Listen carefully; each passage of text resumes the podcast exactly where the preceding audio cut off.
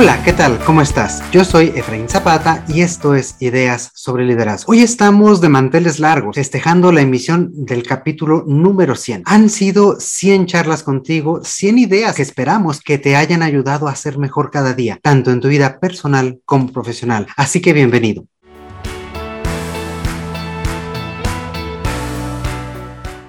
Como no podía ser de otra forma, estamos festejando con un invitado y con un tema de lujo. El día de hoy charlaremos sobre cómo liderar la nueva realidad y para ello nos acompaña el doctor Rogelio Martínez.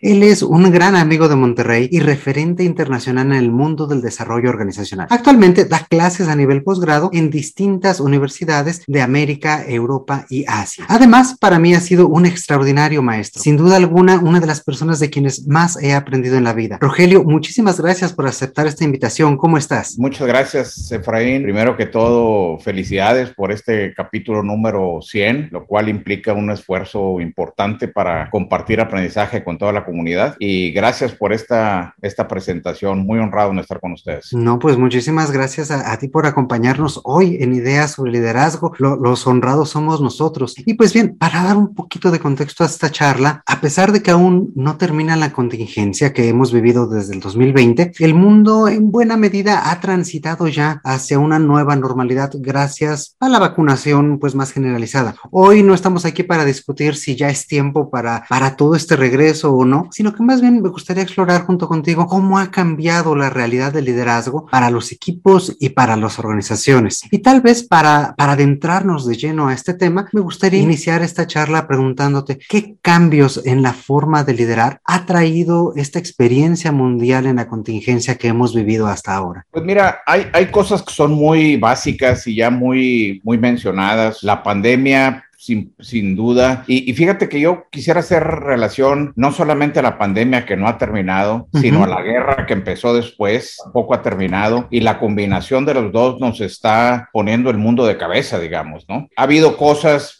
muy buena, sin duda. Aprendimos mucho de la tecnología virtual. Yo recuerdo que por allá en marzo del, del 20, cuando empezaba la, la pandemia, pues no, no, teníamos la capacidad, la experiencia de estar dirigiendo sesiones como la que estamos teniendo ahorita. Y de pronto se hizo algo bastante común, lo cual es muy bueno, juntando no solamente a ejecutivos en las organizaciones, etcétera, sino incluso a familias en otros países y demás. Aprendimos, creo, a través también de la tecnología, apreciar un poco más a la persona detrás de la cámara, al tener un, un background como lo estamos teniendo ahorita, que, que, te permite conocer un poquito de la persona. A veces entras a su casa, a veces sucede que ves por ahí que pasa un gatito, un perrito, un hijo, y te da un vínculo pues distinto al que estábamos pues eh, acostumbrados. Entonces, sin duda, pues eso ha sido, ha sido muy bueno. Nos trajo también algunos cambios en cuanto a cuestionar algunos paradigmas por ejemplo, el paradigma de la presencia física. Yo creo que ahora que la pandemia, ojalá y salga pronto, aunque ahorita estamos en, en la quinta ola que está muy fuerte, pero creo que aun cuando salgamos, el gran cuestionamiento en las empresas es si van a regresar al trabajo tradicional o no. Yo creo que no es tampoco un, uno, una cosa o la otra, creo que va a ser una combinación y me, me parece que hemos aprendido, sobre todo en las empresas, que no es tan necesario que en algunas de las la persona tenga que estar físicamente las ocho horas presente en el trabajo, que puede ser una combinación. Y eso a propósito ayuda mucho a poder hacer una mejor combinación de objetivos personales de descanso, etcétera, con, con objetivos organizacionales, ¿no? Al tener esa, esa flexibilidad. Creo que también algo, algo que hemos aprendido como como líderes, digamos, en esta pandemia, esa que sin duda, pues en muchas industrias causó problemas muy severos, sin duda, y en muchas personas, lo cual es muy, muy triste. Pero también es interesante observar cómo para muchas otras industrias tuvieron las ventas más altas de su historia y en diferentes industrias. Yo lo he estado viendo en el retail y lo he estado viendo en construcción y lo he estado viendo en un montón de, de, industrias, que dices, qué interesante la capacidad que tuvieron los líderes para poder entender la dinámica pues de la crisis y hacer cambios importantes que los llevaran a, a poderse posicionar en esos mercados, ¿no? Entonces, pues eso es algo interesante y ahorita con la combinación de los, uh, de las dos grandes problemas que es uh, la pandemia y la guerra, pues nos topa, nos toca estar viviendo en un ambiente todavía todavía más complejo. Ahorita estamos viendo,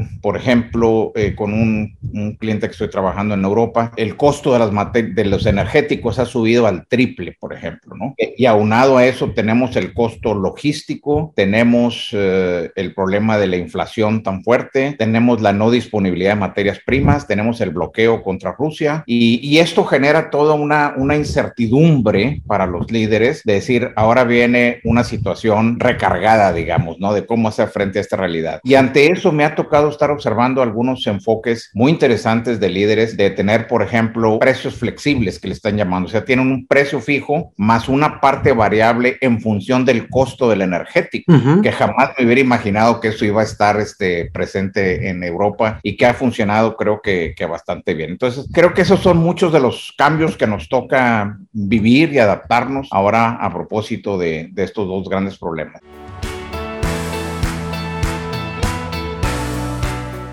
Claro, y, dos temas que me parecen muy relevantes de lo que nos comenta ahorita es el primero, cómo los líderes pueden observar como todas esas tendencias y, y, responder de una forma flexible, de una forma adecuada ante todas ellas. Y la segunda, y con eso iniciaba hace un momento, pues es esta parte de la, de la empatía, esta parte de cómo la tecnología pues, pues nos ha unido, ¿no? Y nos ha hecho tener un, un acercamiento más personal, incluso más íntimo me, gusta cómo lo pone, pues entramos muchas veces a las casas de nuestros equipos, a las casas de las personas con las cuales interactuamos a través de la, pues de la, de la tecnología. Y esto, ambos enfoques tienen que ver mucho con las habilidades que un líder tendría que tener, ¿no? ¿Cómo ha ido cambiando estas perspectivas, esta visión y esta empatía, pues las necesidades de liderazgo o las necesidades de desarrollo de liderazgo? Pues mira, yo creo que varias cosas han quedado en perspectiva. Este, la primera es, digamos, un principio que, que hablábamos mucho, sobre todo en algún tipo de industrias, en, en, el retail, por ejemplo, uno de los problemas principales que tienen es el, ¿cómo se llama?, la rotación de personal. Entonces, sí. como que hay todo un tema de decir, ¿cómo le hacemos para evitar la rotación? Eh, ¿Cómo le hacemos para mantener o para hacer que pues que la gente rote menos, digamos, y yo creo que el planteamiento de fondo es cómo le hacemos para que la gente quiera estar en la empresa. Ese es no, no, es que no se quiera ir, sino que quiera permanecer, exactamente. Exacto. Entonces tenemos que crear condiciones eh, distintas pues para, para el que la gente eh, quiera estar en la organización. Y, y me parece que, que, ahí hay varias cosas que hemos o que estamos aprendiendo pues en esto de la pandemia, ¿no? Que las sabíamos, pero que se han hecho más, más críticas. Una de ellas me parece que es muy importante el concepto de generar comunidades. Y por esto me refiero a ser mucho menos, digamos, jerárquicos, eh, ser menos orientados a posiciones de liderazgo como si fuese un, un, rol y más ver, más bien verlo como un privilegio, como una oportunidad de servir, pues, a los demás, este, y generar comunidades, pues, internas, eh, mucho más flexibles, de más camaradería, donde exista un componente que me parece muy importante, que es la parte de la preocupación individual por cada una de las personas. Yo creo que los conceptos generales del pasado, como por ejemplo hacer premiaciones cuando cumplen 10, 15, 20 años y que les dan una pluma o algo así, no creo que eso esté mal, pero, pero creo que en estos casos no está siendo suficiente porque realmente no, no tocas totalmente a la persona como individuo. Entonces el gran reto que ahora tenemos es cómo estar creando sistemas de reconocimiento que sean totalmente individuales, que tú sientas que algo se hizo especialmente para ti y tus necesidades como ser humano, ¿no? Y eso realmente demanda un trabajo tremendo de los líderes. Es más fácil estar estandarizando que hacer cosas este, especiales. Claro, y es mucho de conocer a la persona, ¿no? Conocer a nuestro equipo y quiénes son más allá de la función y el puesto que tienen, ¿no? Realmente cómo, cómo es su familia, cómo es su entorno. Esto, ¿cómo lo puede comenzar a ser un, un líder, sobre todo bajo esta, pues, distancia tal vez de la tecnología actualmente? Y fíjate que ahorita nomás para que no se queden pero creo que hay dos aspectos fundamentales que, que, creo que aparecen cada vez más son, uno, los hemos aprendido que la salud es muy importante. La uh -huh, pandemia nos hizo ver a través, simplemente aquí en el país, más de 300 mil muertos oficialmente, probablemente fue el doble o el triple. Muy lamentable, muy triste. Entonces, el, el, el tema de la muerte lo tenemos muy presente a través de la pandemia y creo que nos hace pensar mucho en enfoques de, de salud y una salud no solamente en la en el plano físico, sino también emocional y espiritual, este, a incorporar pues en las organizaciones o a tener siempre presente y no solamente cuando está la pandemia. Y el otro enfoque tiene que ver con lo que es el balance de vida. Creo que habíamos estado muy orientados pues digamos a la tarea y muchas horas de trabajo y poco para la familia, en fin, y para otras cosas. Y ahora cada vez están buscando enfoques más, uh, más holísticos, más integrales, poner atención a todas las cosas que son importantes pues en, en, la vida. Creo que es un replanteamiento que se está haciendo. Ahorita que tú lo mencionas, la, la parte del liderazgo, creo que son esas. Más adelante podríamos platicar eh, algunos replanteamientos a nivel de organización.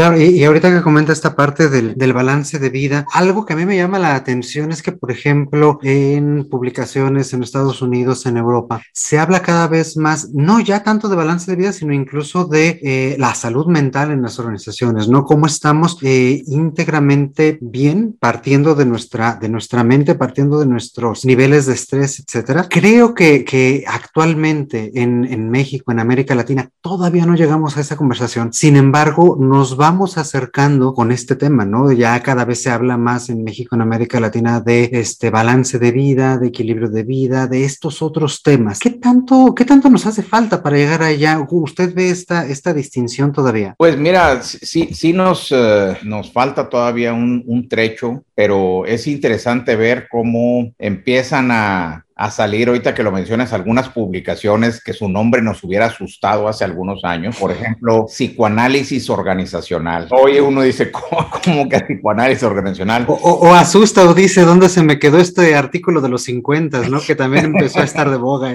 Y, y en esencia, muy interesante estar observando cómo lo que está haciendo es tratar de entender cuáles son algunos de los bloqueos organizacionales que están impidiendo este, pues, llegar a esta, a esta realidad. Pero afortunadamente son cada vez más las publicaciones y los movimientos que se están haciendo en, en, favor de esta causa. Por ejemplo, yo he estado relacionado y muy, muy a favor de algunos movimientos, tanto locales como internacionales, que se han dado. Aquí en Monterrey, por ejemplo, se ha hecho un movimiento muy interesante, muy padre, que se llama capitalismo social y es tratar de aprender mucho de los, de los empresarios eh, regiomontanos que dieron vida a este desierto que es Monterrey a través de un enfoque humanista y con un alto sentido de responsabilidad social. Entonces, en la casa en la que vivía don Eugenio Garzazada, ahora se encuentra el, el Centro de Estudios Humanísticos, que lo que está haciendo es tratar de entrenar a los nuevos líderes uh -huh. en este tipo de aproximaciones. Entonces, eh, pues ese es uno, y existe un movimiento también internacional que se llama Capitalismo Consciente, y ese es, eh, es interesante ver cómo coinciden pues las dos aproximaciones, y a propósito, el TEC de Monterrey, por ejemplo, tiene ahora el Centro de Capitalismo Consciente, uh -huh. donde están en entrenando a los alumnos acerca de cómo eh, visualizar las organizaciones con un enfoque distinto a como lo habíamos hecho en el pasado. En el pasado, por ejemplo, era incuestionable que lo que teníamos que hacer en las empresas era incrementar el valor para los accionistas uh -huh. y más si era una empresa que estaba cotizando en bolsa. Ahora nos damos cuenta que ganar dinero es un medio para lograr un propósito y la pregunta sí. es cuál es el propósito. Entonces, si eso no está claro, pues entonces, y, y, si, y si no hay un propósito, no hay una estrategia que sea muy, muy bien enfocada, ni hay un nivel de compromiso necesariamente cuando no se sabe para qué lo estamos haciendo. Ese es un segundo enfoque que ha existido, pero así como eso, Efraín, están, me, me encanta ver cómo está cambiando el mundo en, en sus enfoques, por ejemplo, en el... Uh, en Cataluña está existiendo una iniciativa muy interesante que se llama banca ética, le llaman ellos. Y esto tiene que ver porque cuando las personas tienen algunos eh, recursos, digamos, que invertir, como que lo más natural es vas al banco y lo inviertes en una cuenta de cualquier tipo, en un fondo de inversión, lo que sea, y hasta ahí queda. Y lo único que nos estamos preguntando es qué rendimiento voy a tener y se acabó. Y resulta que probablemente tú o yo en lo personal estemos en contra de las armas, estemos en contra de actos, digamos, que estén relacionados con drogas o que, o que tengan que ver con aspectos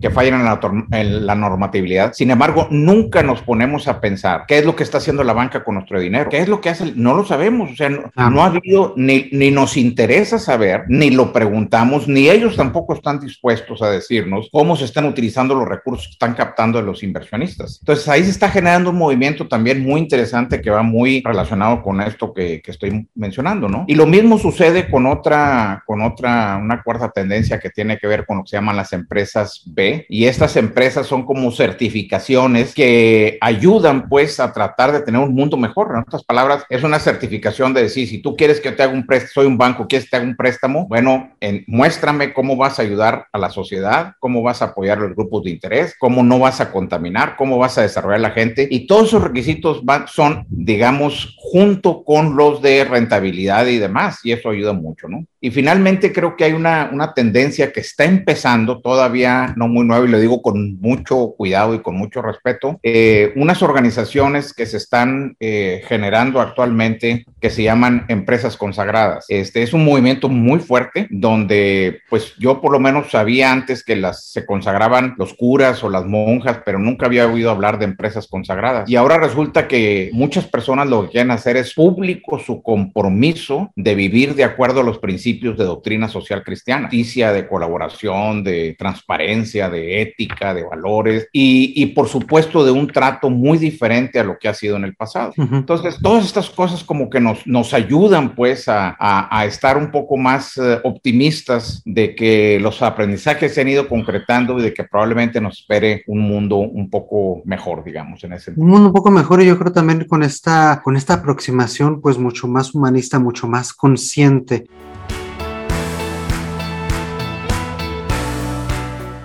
Ahora, a partir de estos, estos aprendizajes, sin duda, sin duda cambian eh, de, de, la manera de ver el entorno organizacional, cambian la forma de ver los equipos de trabajo. ¿Cuál, ¿Cuáles considera que serían a lo mejor esos axiomas o esos temas relevantes que, que, se van a transformar, ¿no? Y que a lo mejor van, van a estar empezando a tomar cada vez más relevancia. Pues mira, yo creo que, digo, siguiendo un poco lo que plantean, hace algunos años se hizo una, una publicación que fue pues, muy impactante, digamos, este, porque vino, no so, vino sí a cuestionar algunos de los principios que habíamos visto, ¿no? Esta publicación, eh, lo que se planteaba es por muchos años, pues uh, nos basamos en la teoría de motivación de la pirámide de Maslow, por decir uh -huh, algo. Antes uh -huh. fue la de Herzberg, otra fue de McClellan, etcétera. Y, decía, y decían los, los autores, pues esto fue hace más de 30 años. Y la pregunta es, 30 años después, ¿qué es lo que motiva pues a la, a la gente? ¿Qué es lo que hace que la gente quiera estar en las organizaciones? Exacto. Y fue muy, muy, muy interesante, por lo menos para mí, este, uno de los hallazgos que ellos ponían ahí de, de, de manifiesto, ¿no? Ellos uh, mencionaban algo que hace todo el sentido para mí, que dice, la razón número uno para una persona de querer permanecer en su trabajo es la relación personal que tiene con su jefe inmediato. Más allá del dinero, más allá de todo lo demás, tiene que ver con la relación con su jefe inmediato. Entonces, cuando una persona tiene un jefe que es... Eh,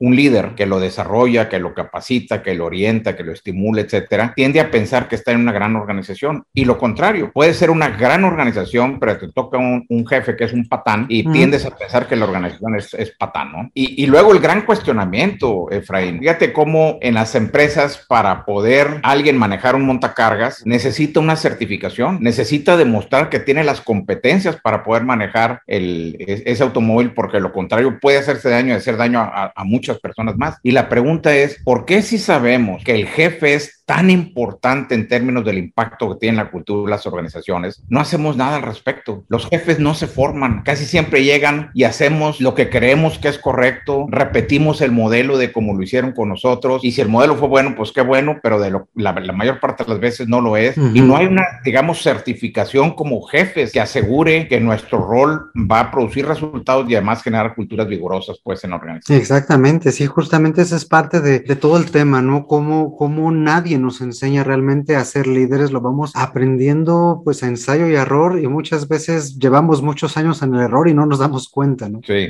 así es, exactamente.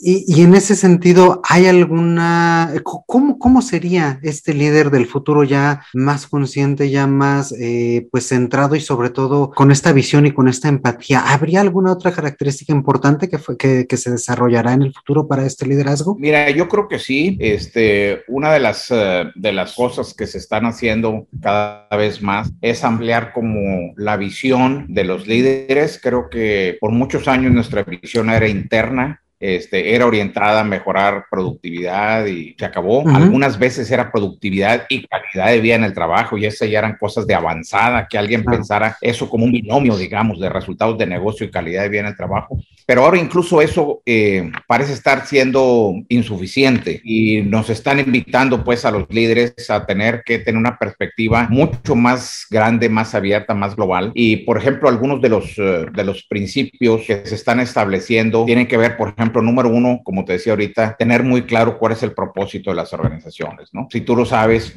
claro que lo sabes, lo han visto por todos lados, por muchos años nos quedamos con los enfoques de misión, visión y valores, ¿no? Este, que son por supuesto muy importantes en tanto reflejen verdaderamente el comportamiento de la organización o ayude a normar el comportamiento de la organización. Cuando se hace para, para cumplir con normatividad y se pega en las paredes, todo eso, por supuesto, pues no, no, tiene ningún sentido. Pero ahora como que empieza a haber un enfoque más allá de decir, no, no es suficiente, tenemos que cuestionar cuál es nuestro propósito. Eh, qué realmente es lo que queremos hacer este, y, y, qué es, cuál es un propósito que sea verdaderamente significativo para todos los grupos de interés de la organización, tanto para los líderes como para los empleados, etcétera, etcétera, ¿no? Entonces ves algunas empresas que a mí me, me impactan mucho, donde te dicen, y no nada más lo dicen porque no es poesía, sino las acciones están orientadas a eso, a decir, nuestro propósito es tocar a la gente, nuestro propósito es producir seres humanos más integrales. Nuestro propósito es formar ciudadanos o gente que como resultado de estar en la empresa sean más grandes que como entraron. Y cuando tú ves eso, wow, y eso no está peleado necesariamente con tener utilidades, ¿no? Entonces yo creo que es un primer punto. El segundo punto eh, tiene que ver con un cambio en el enfoque del liderazgo. Siempre del liderazgo ya hemos visto tantas cosas, ¿no? De liderazgo basado en, en los rasgos, basado en personalidad, basado en situaciones, basado en transacciones, basados en transformación etcétera. Este, y, creo que la parte tanto lo, lo rescatables, pues no hay duda que estamos en un contexto de resultados y hay que hacer eso, pero aprender que los resultados de negocio no están peleados con un trato de respeto, de apreciación, de dignificación, incluso del, del, del trabajo. Entonces, eh, como que ahora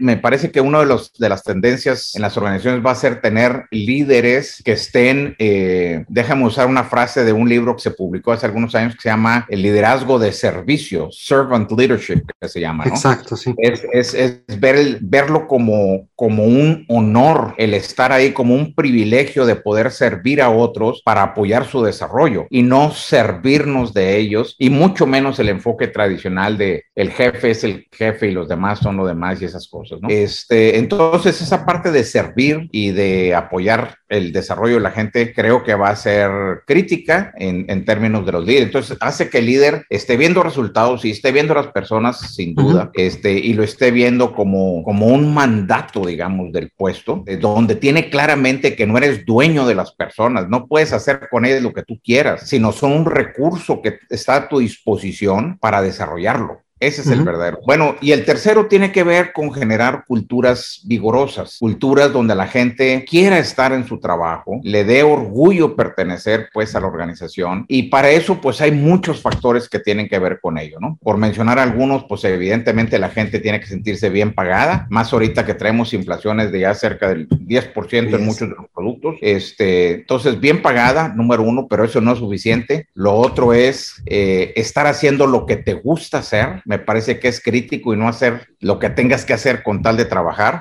Y tercero, pues que tengas reconocimiento. Entonces, el bien pagado, el hacer lo que te gusta y el que tengas reconocimiento, si los combinas, puedes encontrar que hay gente que está bien pagada y tiene reconocimiento, pero no está en lo que le gusta. Entonces hay un problema. Entonces tienes que encontrar el, el right fitness, digamos, de esos tres variables eh, que son importantes, ¿no? Eh, otro concepto interesante de esto de la, de la cultura, eh, que es el, el tercer elemento al que estoy referencia es que, pues ahora con la crisis también aprendimos mucho esto de, aprendimos de fondo quiénes somos en realidad. Hubo organizaciones que rapidito lo que hicieron fue cortar gente, correrlos, etcétera, para poder, entre comillas, salvar eh, la rentabilidad o los números de la empresa. Y es curioso que algunas frases que usamos muy comúnmente cuando hablamos de culturas y de liderazgo es, es los empleados como miembros de una familia. Este, somos como una gran familia. Es decir, más que en las grandes familias, cuando hay crisis, no corres a la mitad de los hijos para poder mantenerlo nosotros, ¿no? Sino que estamos todos juntos viendo a ver qué vamos a hacer juntos para salir adelante. Entonces, más allá de las frases, creo que esto de las culturas vigorosas eh, está siendo pues una, una diferencia importante, ¿no?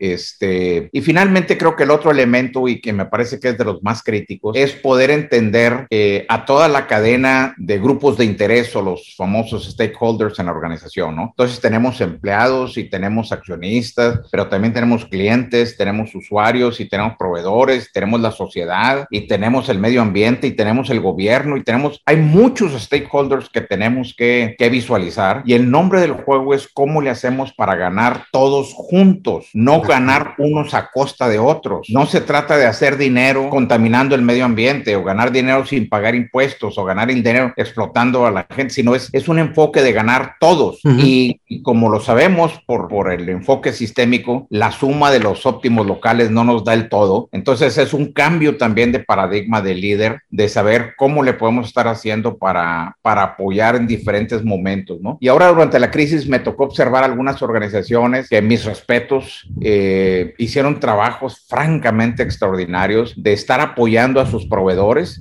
Algunos dijeron, bueno, pues proveedores, a la crisis, no hay nada que hacer, pues a ver qué haces tú. Y otros dijeron, estamos en esto juntos. Juntos, claro. Y juntos vamos a salir y juntos vamos a ver y, yo te ayudo pagándote por adelantado o yo te ayudo recomendándote con otros clientes o yo te ayudo este, de, de diferentes formas, pero fue tan interesante estar observando eso, estar observando algunos que incluso me tocó ver organizaciones organizaciones que ofrecieron descuentos en la renta, por ejemplo, de oficinas uh las empresas, y hubo empresas que dijeron, te lo agradezco mucho, este, pero mientras yo pueda seguir pagando la renta completa, lo voy a seguir haciendo, no, no te quiero dañar con eso, ¿no? Entonces, ese tipo de, de, de cuestiones que tiene que ver con ver todos los grupos de interés, me parece que es uh, algo muy, muy significativo. Esas cuatro cosas creo que van a ser los grandes retos que vamos a estar viendo en los próximos años.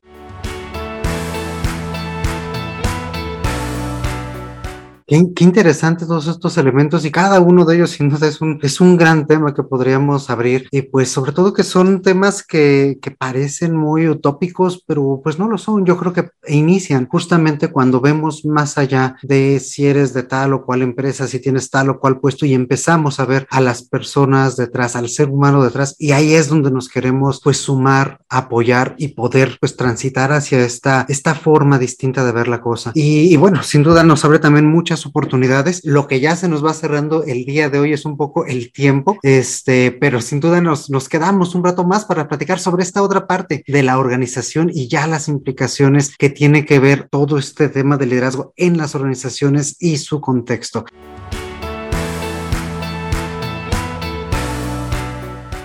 Y bueno, para continuar la charla, este, a ustedes amigos que nos escuchan al otro lado del micrófono, los invitamos a que eh, te unas con nosotros la próxima semana en el siguiente episodio. Por ahora, Rogelio, muchísimas, muchísimas gracias por acompañarnos a festejar el día de hoy. Al contrario, gracias por la invitación, Efraín. Y por supuesto también muchas gracias a todos ustedes que nos escuchan, eh, sobre todo este episodio número 100. No dejes de escribirnos al correo hola arroba ideas sobre liderazgo.com y compartirnos qué te gustaría, qué te gusta más de ideas sobre liderazgo y sobre qué te gustaría que platiquemos en el futuro. También recuerda compartir este espacio con tus amigos, tus compañeros, tus colegas y familiares. Esta es la mejor forma que tienes para ayudarnos a seguir creciendo. Por ahora me despido y como siempre te mando un fuerte abrazo. Yo soy Efraín Zapata y te espero a la próxima con nuevas ideas sobre liderazgo.